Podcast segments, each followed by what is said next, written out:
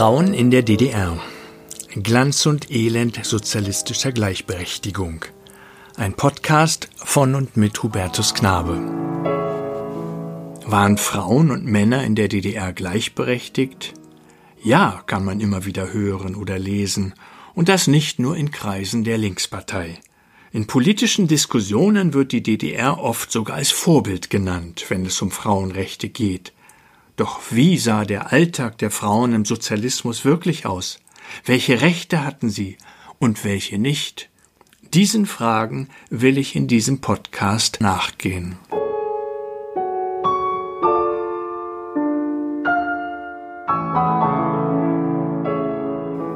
Ich begrüße Sie zu einer neuen Folge meines Podcasts Ostkreuz. Am Mikrofon ist Hubertus Knabe. Ich bin Historiker und beschäftige mich seit vielen Jahren mit der DDR.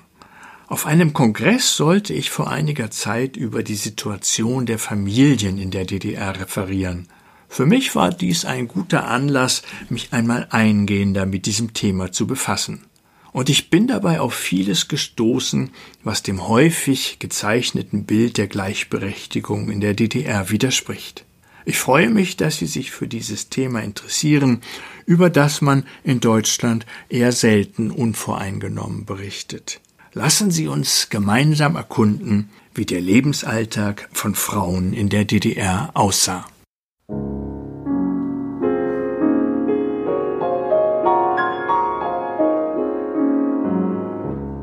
Eigentlich hätte die DDR für Frauen das Paradies auf Erden sein müssen. Der marxistische Sozialdemokrat August Bebel hatte in seiner Schrift Die Frau und der Sozialismus sich das Leben so ausgemalt eben noch praktische Arbeiterin in irgendeinem Gewerbe, ist sie in einem anderen Teil des Tages Erzieherin, Lehrerin, Pflegerin, übt sie in einem dritten Teil irgendeine Kunst aus oder pflegt eine Wissenschaft und versieht in einem vierten Teil irgendeine verwaltende Funktion. Sie treibt Studien, leistet Arbeiten, genießt Vergnügungen und Unterhaltungen mit ihresgleichen oder mit Männern, wie es ihr beliebt und wie sich ihr die Gelegenheit dazu bietet. Die Wirklichkeit in der DDR sah ziemlich anders aus. Die Schriftstellerinnen. Aufmerksam wurde man darauf in der Bundesrepublik seit den späten 70er Jahren, als eine ganze Reihe von Büchern erschienen sind, die das Leben der Frauen in der DDR im Sozialismus zum Inhalt hatten. Ganz besonders einschlug das Buch Guten Morgen, du Schöne von Maxi Wander, das 1978 auch im Westen erschien und wo Frauen, 19 Frauen im Alter von 16 bis 92 Jahren aus der DDR von ihrem Leben erzählen, dem wirklichen Leben im Sozialismus. Da ist zum Beispiel eine Serviererin in einem Café, Ruth heißt sie, die an einer Stelle sagt, die Nächte sind mir am liebsten. Es ist keine Ordnung da, in die man sich pressen muss.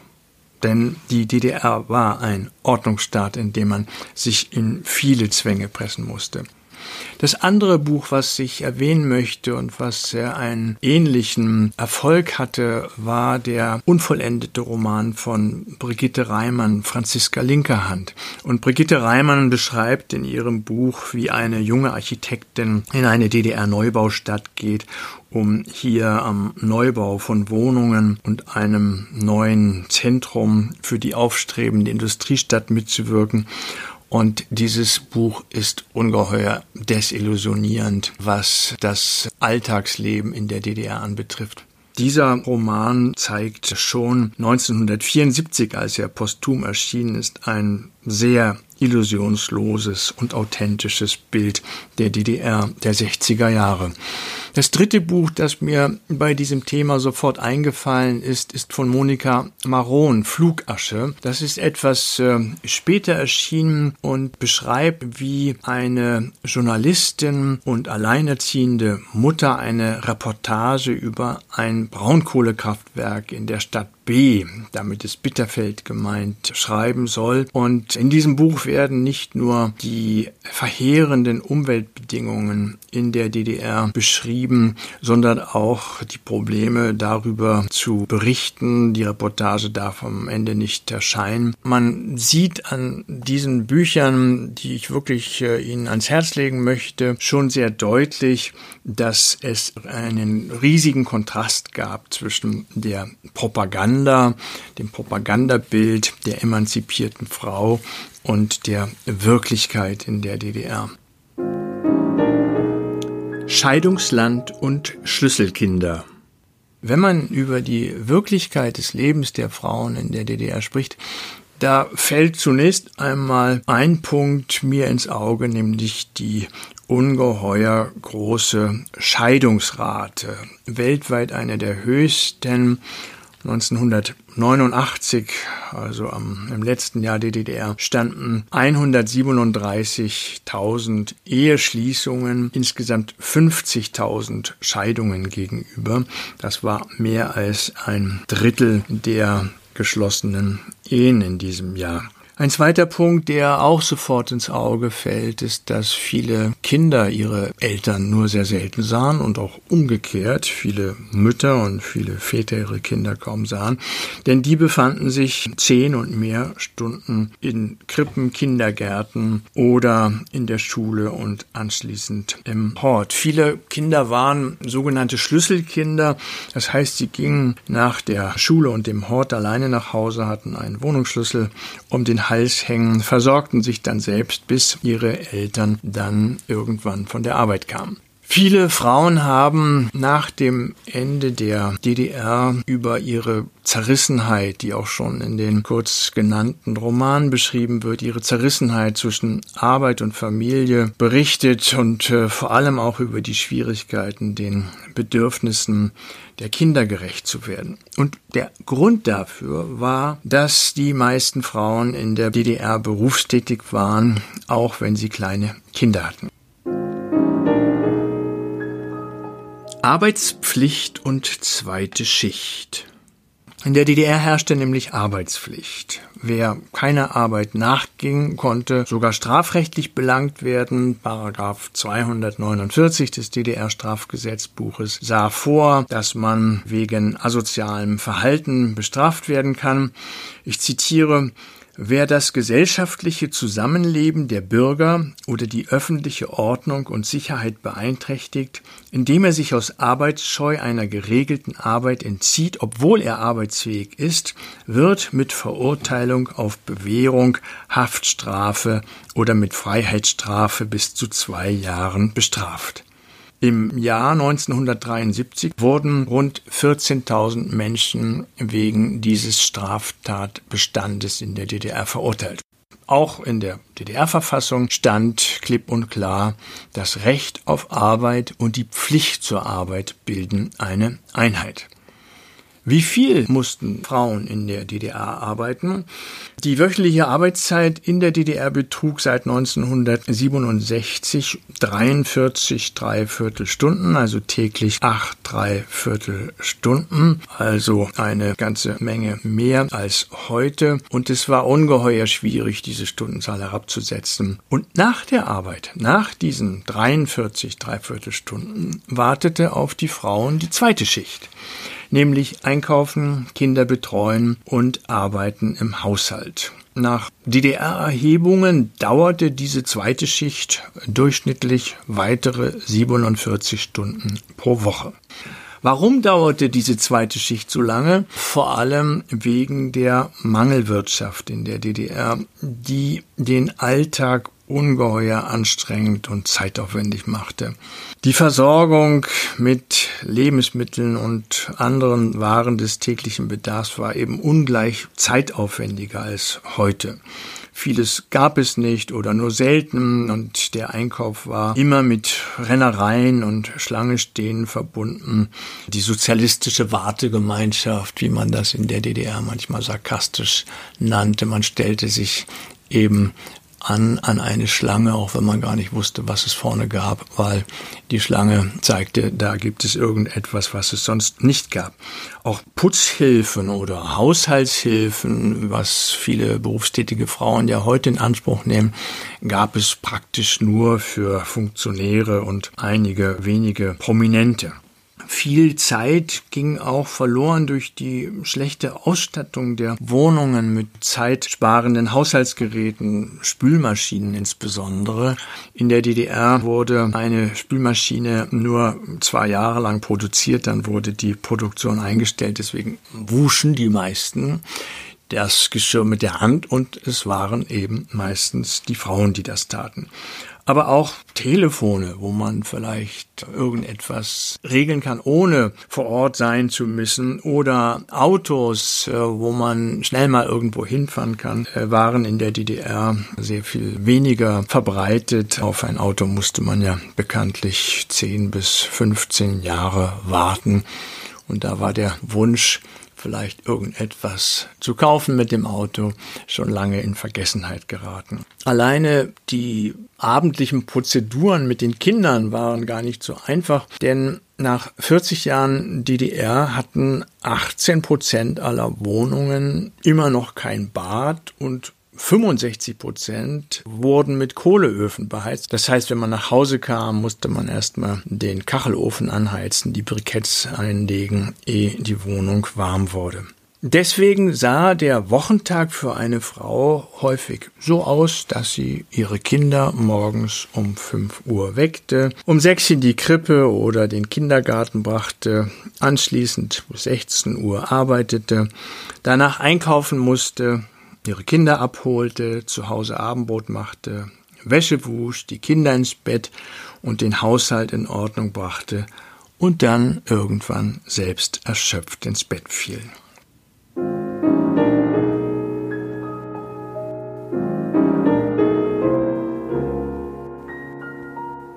Frauen als Arbeitsreserve Trotzdem wird die Familienpolitik der DDR vielfach verklärt und in manchen Kreisen sogar zum Vorbild erhoben. Auf der Website der Heinrich-Böll-Stiftung findet sich zum Beispiel ein langer Beitrag der linken Bundestagsabgeordneten Anke Domscheit-Berg zum Thema Familienpolitik in Ost- und Westdeutschland. Darin wird die Familienpolitik der SED auch heute noch zur Nachahmung empfohlen. Woher rührt nun diese kurz skizzierte Situation der Frauen in der DDR? Der Hauptgrund ist der, dass die SED ein Ziel im Auge hatte, nämlich möglichst alle Frauen in Vollzeitbeschäftigungsverhältnisse zu bringen.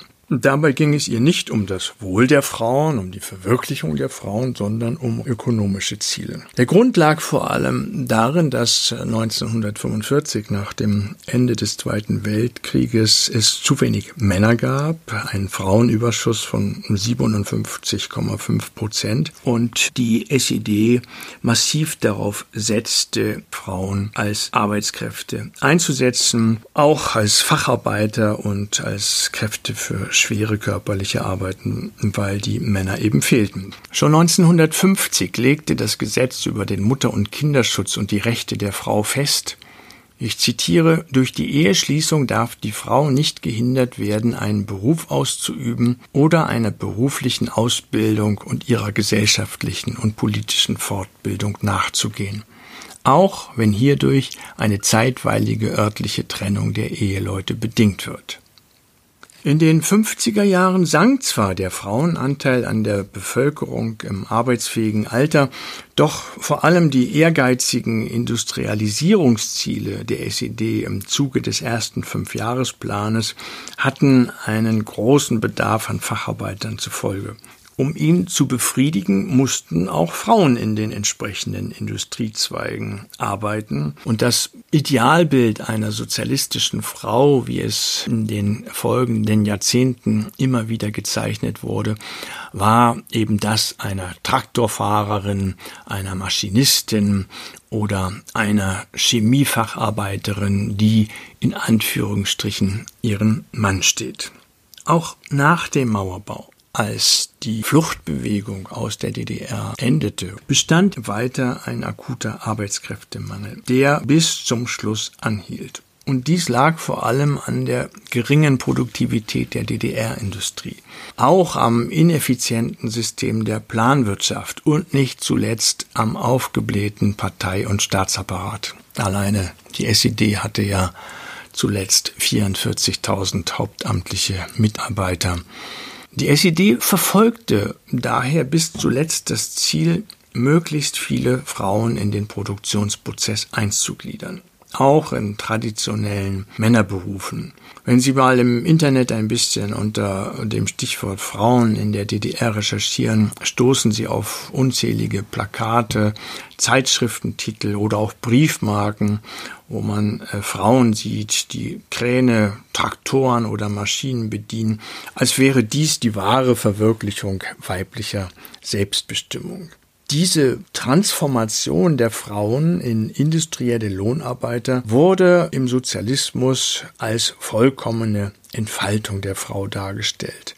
Auf diese Weise wurde die Erwerbsbeteiligung von Frauen in der DDR immer weiter hochgetrieben, zuletzt auf 91,2 Prozent, die höchste Quote der Welt.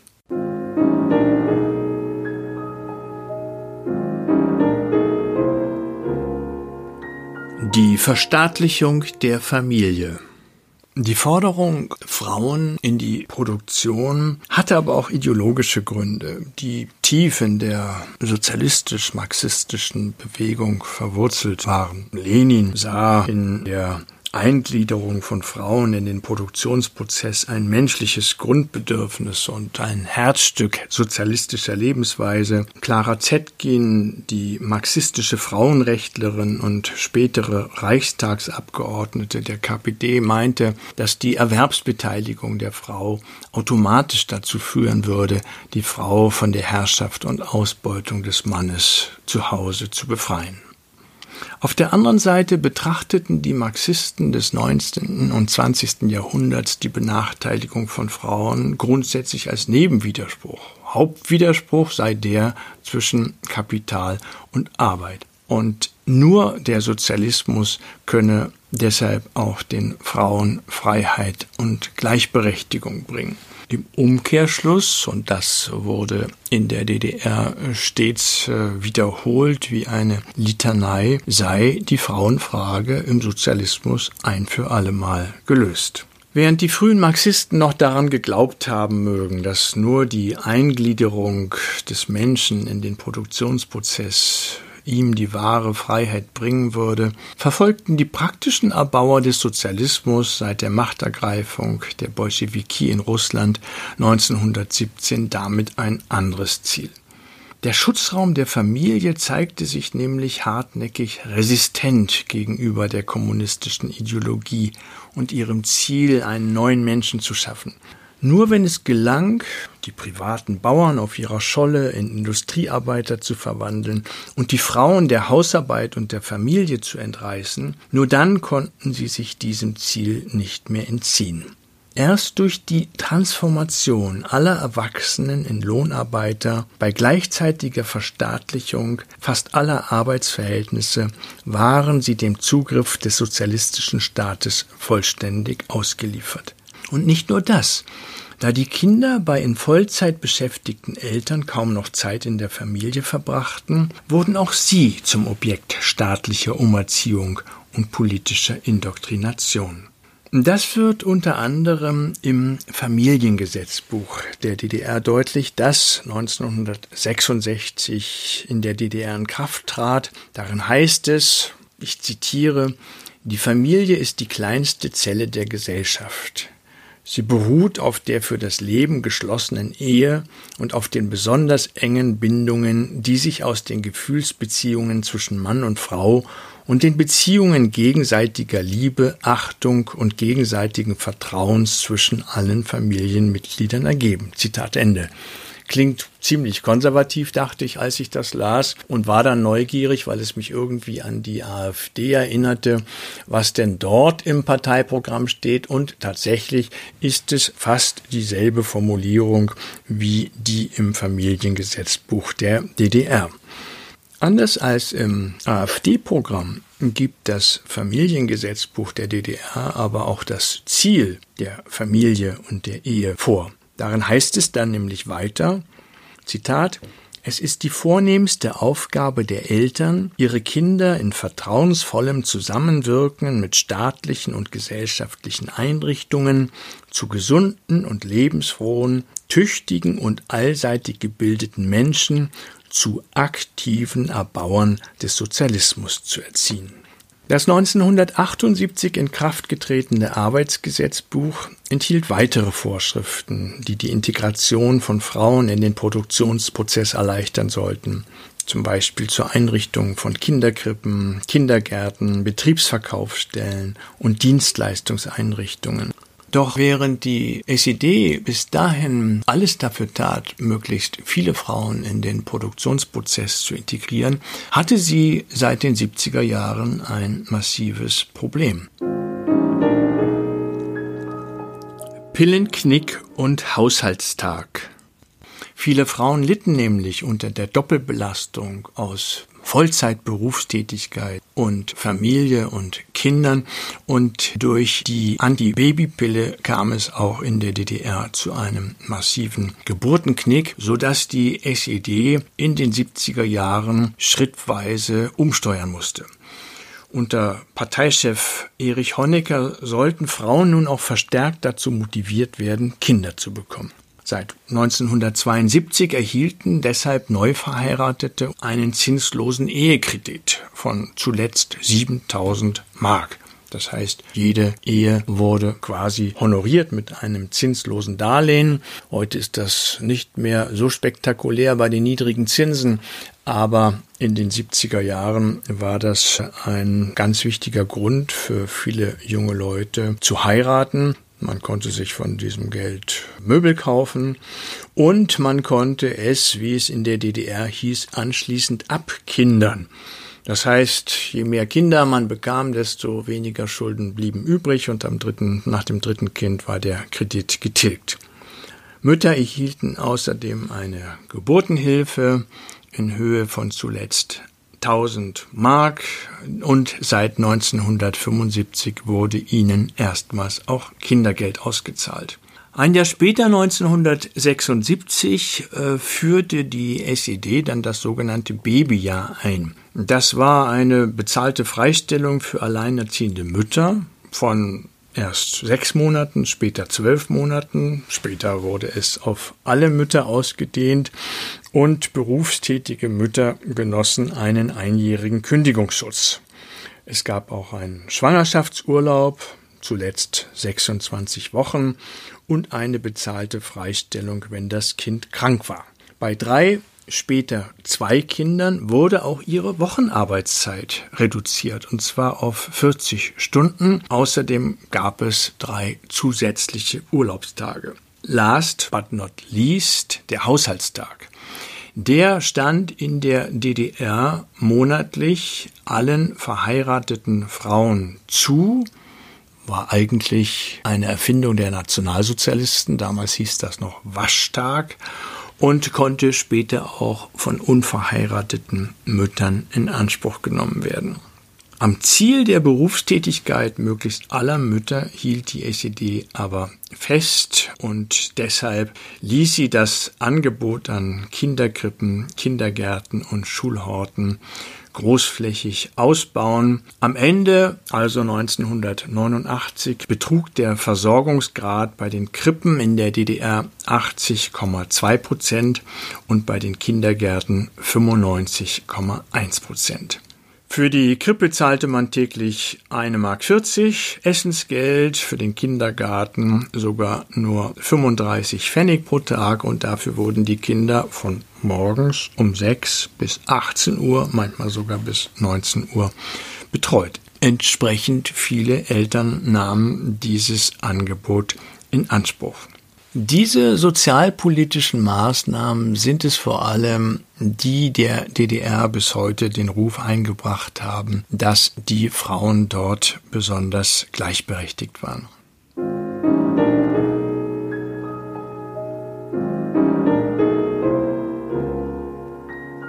Heiraten aus Wohnungsnot.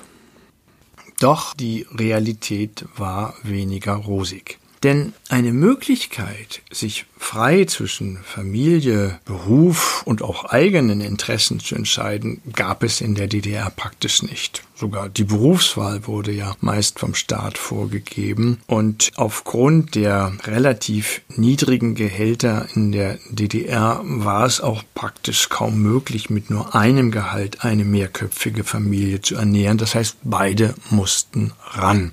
Nur in Klammern, äh, das durchschnittliche Bruttoeinkommen in der DDR betrug 1970 755 Mark, 1980 1021 Mark und 1989 1300 Mark. Ein großer Druck, den größten Teil des Erwachsenenlebens in Lohnarbeit zu verbringen, wurde aber auch politisch, sozial und, äh, wie erwähnt, sogar strafrechtlich ausgeübt. Längere Selbstfindungsphasen, wie sie heute bei jungen Leuten üblich sind, waren in der DDR praktisch ausgeschlossen. Frauen, die sich dem Druck zur Berufstätigkeit nicht beugen wollten, wurden sogar als Schmarotzerinnen dargestellt. Was praktisch gar nicht möglich war, war das Zusammenleben als Paar erst einmal auszuprobieren, bevor man eine Familie gründete. Verantwortlich war dafür vor allem der akute Wohnungsmangel, der trotz gegenteiliger Versprechungen in 40 Jahren Sozialismus nie beseitigt werden konnte. Eine eigene Wohnung zu finden, wie das heute üblich ist, war für ein junges Paar in der DDR praktisch unmöglich. Erst wenn sie heirateten und oder ein Kind bekamen, wurden sie auf der Warteliste der zuletzt fast 800.000 Wohnungssuchenden vorgezogen. Das prominenteste Beispiel für eine solche Eheschließung ist für mich immer Bundeskanzlerin Angela Merkel, die ja nur deshalb Merkel heißt, weil sie als junge Frau ihren damaligen Freund Ulrich Merkel heiratete. Sie wollten zusammenziehen, haben das dann auch getan und wenige Zeit später hat sie sich wieder von ihm getrennt und scheiden lassen. Das Beispiel von Angela Merkel ist durchaus repräsentativ, denn die Bevorzugung bei der Wohnungsvergabe und die Darlehen für Eheschließungen und die Zahlungen für Kinder sorgten dafür, dass DDR-Bürger häufig bereits mit Anfang 20 heirateten und bald darauf ihr erstes Kind bekamen.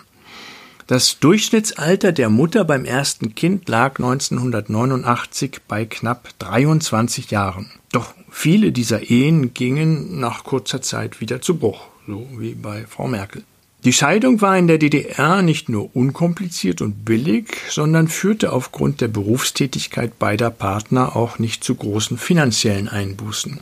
Mit zuletzt über 38 Prozent hatte die DDR deshalb eine der höchsten Scheidungsquoten der Welt. Statistisch erfolgte die Scheidung meist innerhalb der ersten drei bis vier Ehejahre, also zwischen dem 22.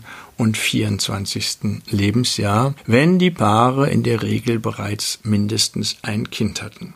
Eine Rolle dabei spielte ein Thema, was äh, den wenigsten bekannt ist, nämlich die Wehrpflicht in der DDR, die dafür sorgt, dass gerade in dieser Zeit, wenn sich die Familie neu bildete, die Männer über anderthalb oder oft sogar über drei Jahre nur sehr selten zu Hause waren, denn wenn man zum Beispiel Medizin studieren wollte, musste man sich für drei Jahre bei der Armee verpflichten. Und in dieser Zeit, als die Männer nicht da waren, die Väter nicht da waren, die Frauen alleine mit den Kindern zurechtkommen mussten, sind eben viele dieser jungen Ehen wieder zerbrochen. Eine wirklich nachhaltige Verbesserung der sogenannten Fertilitätsrate, also der Fruchtbarkeit von Frauen bewirkten diese Maßnahmen nur vorübergehend, und zwar in den frühen 70er Jahren, als sie neu eingeführt worden waren. Ansonsten gilt, dass äh, Frauen in der DDR 1965 noch durchschnittlich 2,5 Kinder bekamen und danach diese Zahl fast kontinuierlich absank auf zuletzt nur noch 1,4 Kinder pro Frau. Heute liegt die Geburtenziffer pro Frau bei 1,57 Kindern.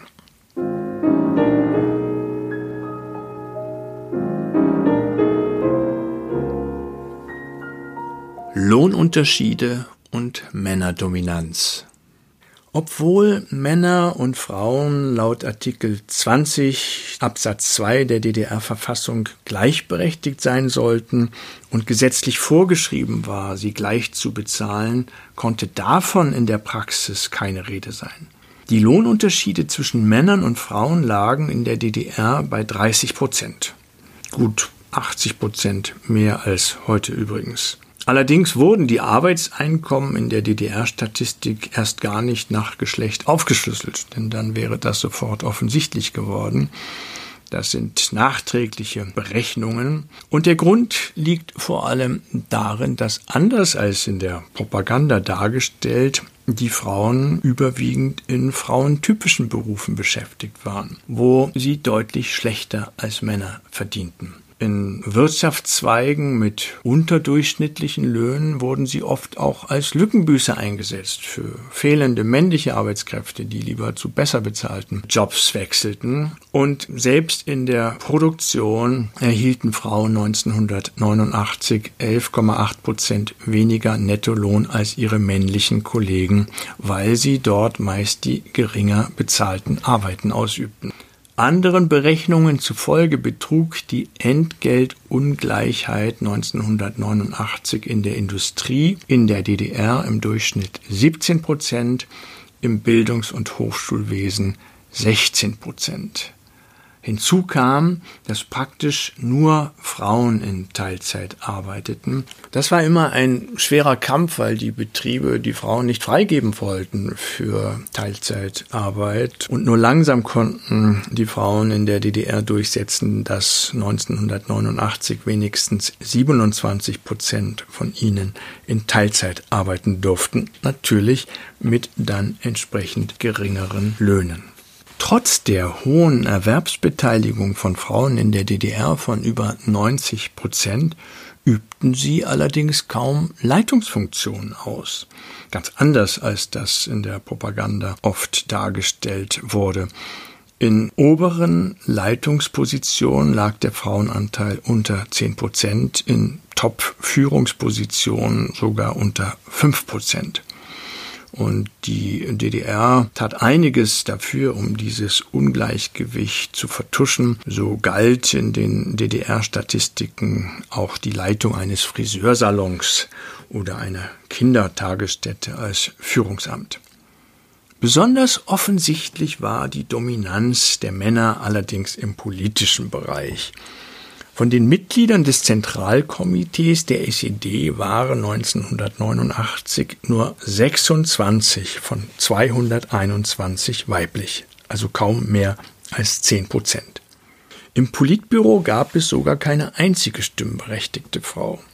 In der DDR-Regierung nur eine einzige Ministerin, nämlich die Frau von SED-Chef Erich Honecker, Margot, die sich übrigens der Minister für Volksbildung nannte, nicht die Ministerin, denn in der DDR wurde nicht gegendert. Auch beim Staatssicherheitsdienst hatten Frauen nichts zu sagen. Wenn Erich Mielke mit seinem Kollegium zusammensaß, also den Leitern der Diensteinheiten waren dort ausschließlich Männer anwesend. Wenn überhaupt wurden Frauen in der DDR vor allem in repräsentativen Funktionen eingesetzt Hier spielte vor allem der Demokratische Frauenbund eine Rolle, die Massenorganisation für Frauen, die aber politisch nichts zu sagen hatte. Auch in der Volkskammer, die mit dem heutigen Bundestag in keiner Weise zu vergleichen ist, weil sie nur ein paar Mal zusammenkam, um die Gesetze der SED-Führung abzunicken, stellten Frauen mit 32,2 Prozent ein Drittel der Abgeordneten.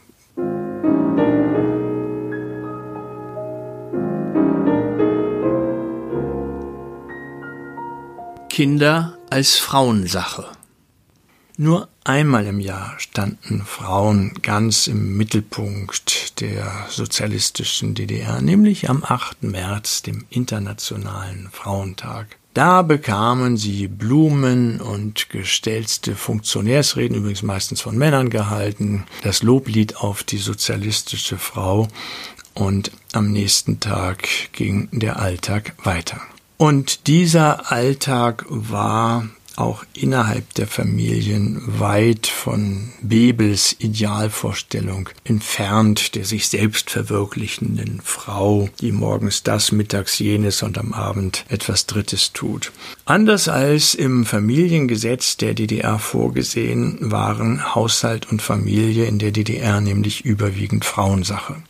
Dafür sorgte nicht nur das Verhalten der Männer, sondern die ungleiche Verteilung der Hausarbeit wurde auch vom Staat rechtlich zementiert.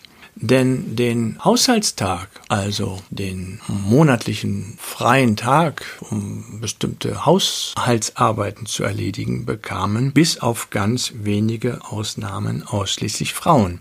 Auch das Babyjahr, das Recht auf Arbeitszeitverkürzung ab einer bestimmten Zahl von Kindern und das Erziehungsrecht bei getrennten Paaren stand ausschließlich Müttern zu.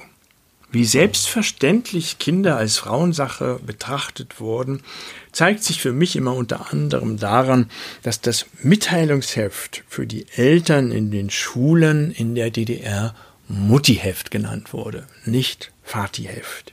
Die Frauen hatten damit eine enorme Doppelbelastung zu tragen und waren neben den Kindern die Hauptleidtragenden des Arbeitszwanges in der DDR.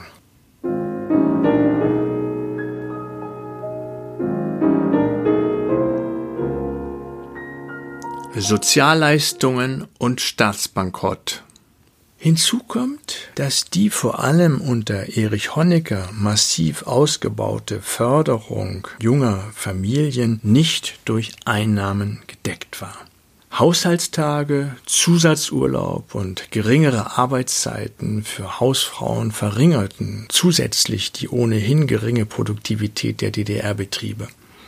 Vor allem aber liefen die Sozialausgaben unter Honecker vollkommen aus dem Ruder. Allein für die fast 1,4 Millionen Ehekredite wurden bis 1988 über 9 Milliarden Mark ausgezahlt. Und neben den direkten Ausgaben für Familien schlugen auch die wachsenden Subventionen für Grundnahrungsmittel, für Mieten, Energie, Kinderbekleidung und so weiter massiv zu Buche. Diese Sozialpolitik finanzierte die DDR vor allem mit Auslandskrediten deren Bedienung ihre Leistungskraft ab Mitte der 70er Jahre zunehmend überforderte. Im Oktober 1989 kam es schließlich zum Offenbarungseid. Als Egon Krenz, der neue Generalsekretär der SED und Nachfolger Erich Honeckers, einen Bericht zur wirtschaftlichen Lage der DDR anforderte, stand darin, ich zitiere, es wurde mehr verbraucht, als aus eigener Produktion erwirtschaftet wurde. Seit 1970 sei die Auslandsverschuldung massiv angestiegen, sodass die DDR vor dem Staatsbankrott stünde. Weiter war zu lesen, Zitat, Allein ein Stoppen der Verschuldung würde im Jahr 1990 eine Senkung des Lebensstandards um 25 bis 30 Prozent erfordern und die DDR unregierbar machen. Mit anderen Worten, die Sozialpolitik der DDR, die Förderung der Frauen und der Familie war nicht durch eigene Wirtschaftskraft gedeckt.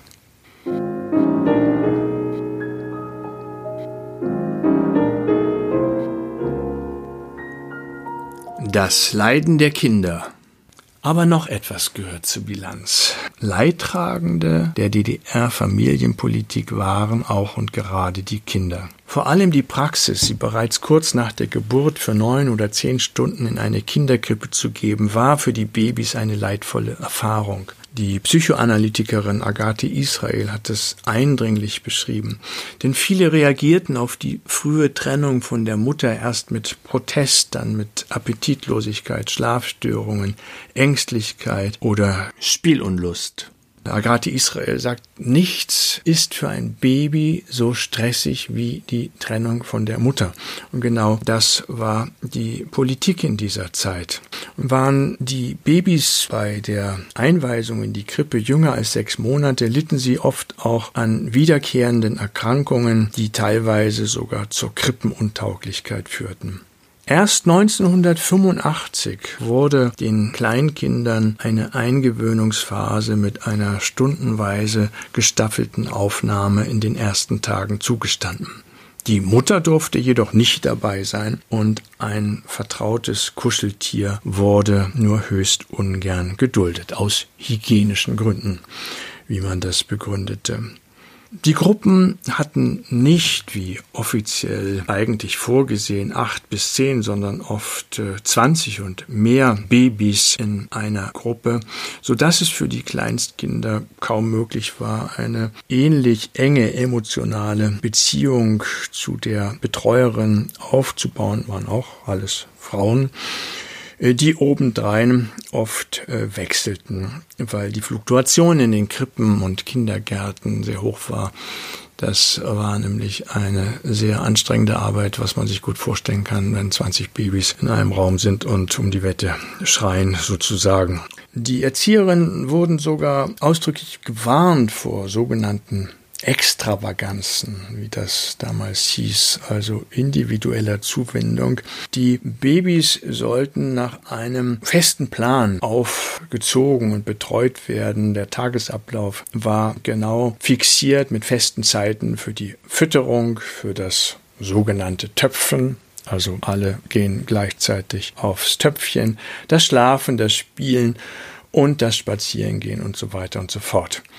Denn seit 1968 galt in den DDR-Krippen ein einheitliches Erziehungsprogramm. In einem Merkblatt zum Beschäftigungsplan hatten die Erzieherinnen festzuhalten, ob das Kind sein Wochenziel erreichte. Also Planwirtschaft begann schon in der Kinderkrippe sozusagen und entgegen allen neurologischen Erkenntnissen ging man davon aus, dass, wie es in dem Programm hieß, ich zitiere, die Erziehbarkeit und Erziehungsbedürftigkeit des Menschen in seinen ersten Lebenstagen beginnt und nur dann tatkräftige, schöpferische und allseitig gebildete Sozialisten herangebildet werden können, wenn der komplizierte Prozess der Erziehung und Bildung vom ersten Tage an bis hinein ins Erwachsenenalter einheitlich und kontinuierlich gestaltet wird. Zitat Ende. Im Zentrum dieser Erziehung stand die Einordnung ins Kinderkollektiv und das Erlernen von Befehl und Gehorsam mit wachsendem Alter auch die politische Indoktrination. Die Kleinsten mussten schon Arbeiter fahren, statt Blumen und Sonnen malen und Lieder vom Sozialismus oder von der Freundschaft zur Sowjetunion und vom Frieden lernen. Mein Bruder ist Soldat ist eines dieser Lieder oder später in der Grundschule das Lied unsere Heimat, das sind nicht nur und so weiter. Viele DDR-Bürger können das heute noch äh, auswendig. Alle diese Propagandalieder gehörten zum festen Repertoire der Kindererziehung. Anders als heute war zudem ein harter, lauter Kommandoton üblich. Ausnahmen gab es natürlich und im Laufe der Zeit wurde auch das Erziehungssystem in der DDR ein bisschen weniger rigide. Aber ich entsinne mich noch gut, wie ich Ende der 70er Jahre, als ich noch kein Einreiseverbot in die DDR hatte, hin und wieder einen kleinen Jungen in den Kindergarten in Ostberlin brachte. Das war ein völlig anderer Umgangston, als ich ihn aus westlichen Kindergärten kannte. Insbesondere die Erziehung zur Sauberkeit war rigide.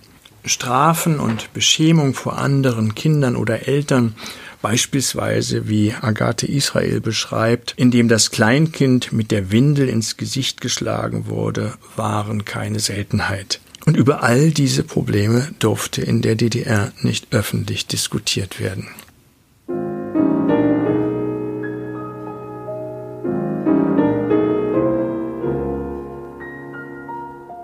Stasi und Familienbeziehungen. Bleibt noch ein letzter Aspekt zu erwähnen, wenn es um Familien und Frauen in der DDR geht. Die Rolle der Stasi. Die zeigte nämlich keinerlei Hemmungen, ihre Spitzel auch im engsten Kreis der Familie zu platzieren. Prominentestes Beispiel ist die DDR-Bürgerrechtlerin Vera Lengsfeld, die von ihrem eigenen Mann bespitzelt wurde beim Schriftsteller Hans-Joachim Schädlich, den die Stasi im Operativvorgang Schädling bekämpfte, war es der eigene Bruder, der über ihn berichtete. Ich werde nie vergessen, wie er mir mal gesagt hat, von deinem Mann oder deiner Frau kannst du dich scheiden lassen, wenn sie dich bespitzelt haben. Von deinem Bruder kannst du das nicht. Bis heute hat niemand erforscht, wie viele Familienmitglieder ihre eigenen Verwandten im Auftrag der Stasi aushorchten. Um kritische Jugendgruppen zu zerschlagen und langfristige Spitzelkarrieren anzubahnen, schreckte der Staatssicherheitsdienst auch nicht davor zurück, Minderjährige anzuwerben. Insgesamt arbeiteten etwa 500 Jugendliche als inoffizielle Mitarbeiter. Wie das funktioniert, hat die einstige PDS-Politikerin Angela Marquardt in ihrem Buch Mutter, Vater, Stasi beschrieben. Oft bot sich der Führungsoffizier den Jugendlichen dann als Vater- oder Mutterersatz an. Deswegen waren auch Waisen besonders beliebt als zu rekrutierende Informanten der Stasi. Beim Kampf gegen Andersdenkende hatte die Stasi auch keine Hemmungen, Liebes- oder Familienbeziehungen zu zerstören. Durch die Organisierung von Misstrauen, Konflikten und Entfremdung oder durch das Vortäuschen außerehelicher Verhältnisse, wie das in den einschlägigen Facharbeiten der juristischen Hochschule, wie sich die Stasi-Hochschule nannte, genannt wird. Diese Zersetzungsmaßnahmen waren geregelt in der Richtlinie 176 über operative Vorgänge und äh, wiesen ein ganzes Arsenal an Maßnahmen auf, wie man Menschen psychisch zermürbt und sie dadurch davon abbringt, sich gegen das herrschende System aufzulehnen. Und dazu gehörte es eben auch die Beziehungen zwischen Mann und Frau, zwischen den Familien zu zerstören. Zum Beispiel im Fall der DDR-Bürgerrechtlerin Ulrike Poppe sollte ein männlicher Spitzel im Auftrag der Stasi, wie es in seiner Akte heißt, zielgerichtet ein intimes Verhältnis aufbauen, um ihre Ehe zu destabilisieren und zu zersetzen. Hat nicht geklappt sagt Ulrike Poppe, Gott sei Dank. Aber es war nicht der einzige, sondern drei waren auf sie angesetzt. Und dieser Fall schlug äh, vor einigen Jahren noch einmal Wellen, weil dieser Informant der Staatssicherheit Geschäftsführer und dann Rechtsberater der früher landeseigenen brandenburgischen Bodengesellschaft war, deren Privatisierung und Verkaufspraxis von Immobilien im Landesauftrag den Landtag beschäftigte. So hat sie ihn damals dann wieder gesehen. Ulrike Poppe gehörte auch zu den ganz wenigen Frauen in der DDR, die ihre Kinder nicht in die Obhut des Staates geben wollte. Sie brachte sie in den einzigen Kinderladen der DDR, der von Eltern gegründet worden war im Ostberliner Stadtteil Prenzlauer Berg. Ich werde nie vergessen, wie sie einmal in der Gedenkstätte Hohenschönhausen mit ihren Mitarbeitern war und berichtete, wie die Stasi den Kinderladen zumachte, die Möbel abtransportierte und den Eingang zumauerte und damit den einzigen nichtstaatlichen Kinderladen in der DDR nach kurzer Zeit wieder schloss. Insofern gehören auch die Frauen und Kinder zu den Profiteuren der friedlichen Revolution die ein freies Leben erst möglich gemacht hat.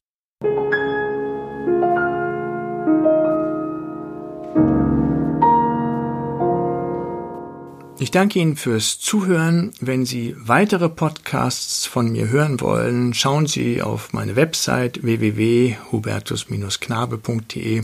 Dort können Sie diese auch abonnieren. Für heute wünsche ich Ihnen alles Gute, einen schönen Tag und bis bald und auf Wiederhören.